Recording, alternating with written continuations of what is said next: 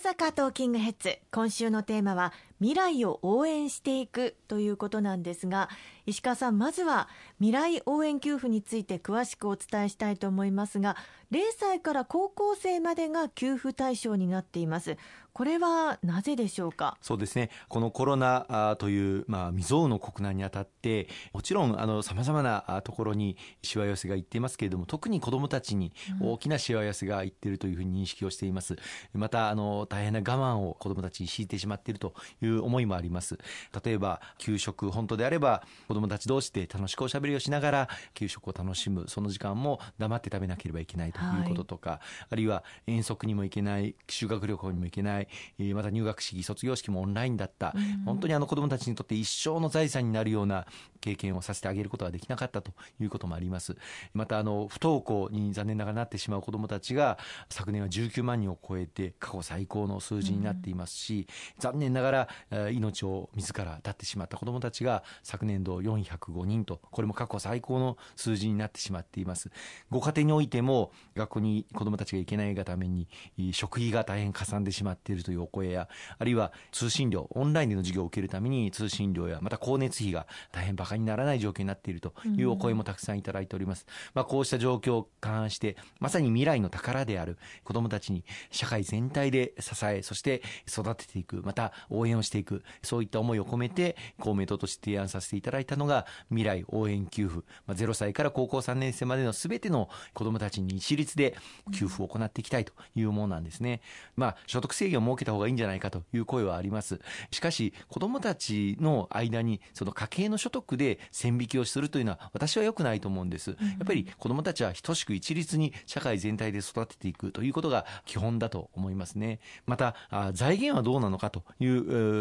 声もあります。私ども公明党はあの後にお話をする新たなマイナポイント事業と合わせて、はい、あの財源についてもしっかり検討を進めてまいりました。いたずらに安易に借金、国債を発行して賄うといったことは考えておらず、昨年度、令和2年度の決算剰余金、余ったお金が4.5兆円ありますし、また昨年度から繰り越している予算というのが、まあ、これは大体使途は決まっているんですけれども、はい、30兆円近くあります。まあ、こうしたことを踏まえて、十分対応できる金額であるというふうに試算をしてるんですね。0歳から高校3年生までの子どもたちが大体2000万人弱あのいらっしゃいますので、この子どもたちに1人10万円ずつ配ると、2兆円超の財源があれば十分賄えるというふうに考えています。うん、その、まあ、10万円相当ということなんですけれども、現金でとなりそうなんですか？そうですね。あの、いろいろ検討しました、クーポン券がいいのではないかとか、あるいはあのポイントで、えー、お配りするのがいいのではないかということも考えましたが、やはりあの迅速性、一日も早くお届けをすると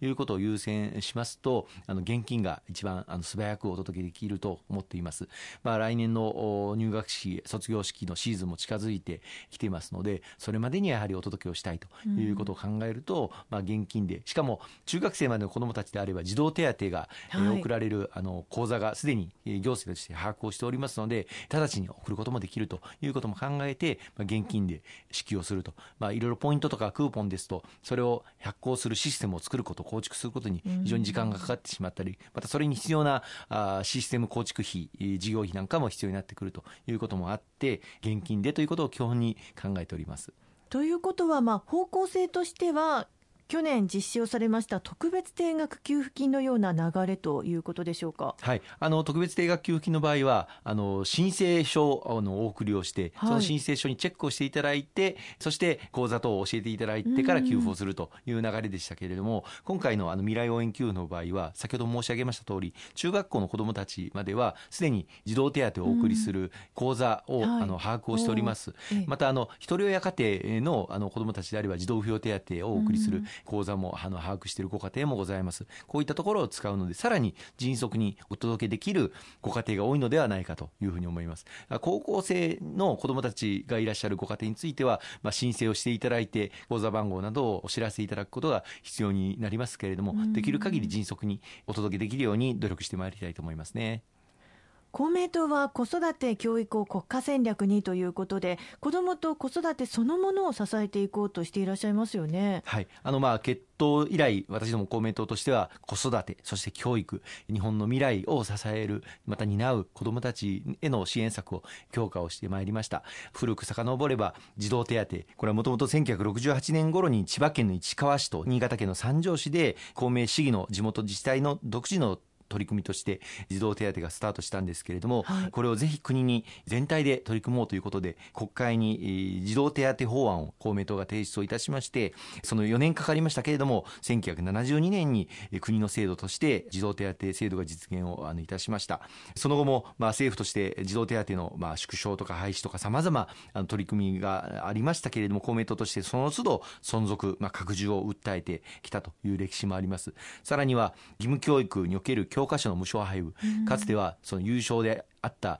教科書についてこれをぜひとも無償で配布をすべきだということを実現をした歴史もございますまた幼児教育保育の無償化さらには私立高校の授業料の実質無償化、うん、高等教育の授業料の実質無償化こうしたこともここ近年一つ一つまあ実現を図ってきたところです特に今少子化が進み人口減少が進んでいる中で国際社会の中でも子どもに対する投資が非常に低い日本、うん、この状況を何としても改善していかなければ日本の未来を切り開くことはできないという思いで子育て教育を国家戦略にというふうに考え、うん、まあ、結婚から妊娠出産そして子育て教育に至るまで切れ目のない支援策というものを拡充していきたいというふうに思います。まあ、そういったこともあってこの未来応援給付というのも考えられたということなんですね。そうですね特に今回コロナ禍で先ほど申し上げましたような子どもたちに大変大きな負担しわ寄せが負っているという状況に鑑みてこれは特例的な措置ではありますけれども子どもたちを社会全体で支える仕組みとしてま未来応援給付を今回実現させていただきたいというふうにあのお願いをさせていただいて、まあ、私ども勝利をさせていただきましたのでこの公約をぜひとも実現をしたいということですね。ありがとうございます。後半は先ほどちらっとお話に出ましたマイナポイントについて詳しくお話伺っていきたいと思います。後半もよろしくお願いいたします。どうぞよろしくお願いいたします。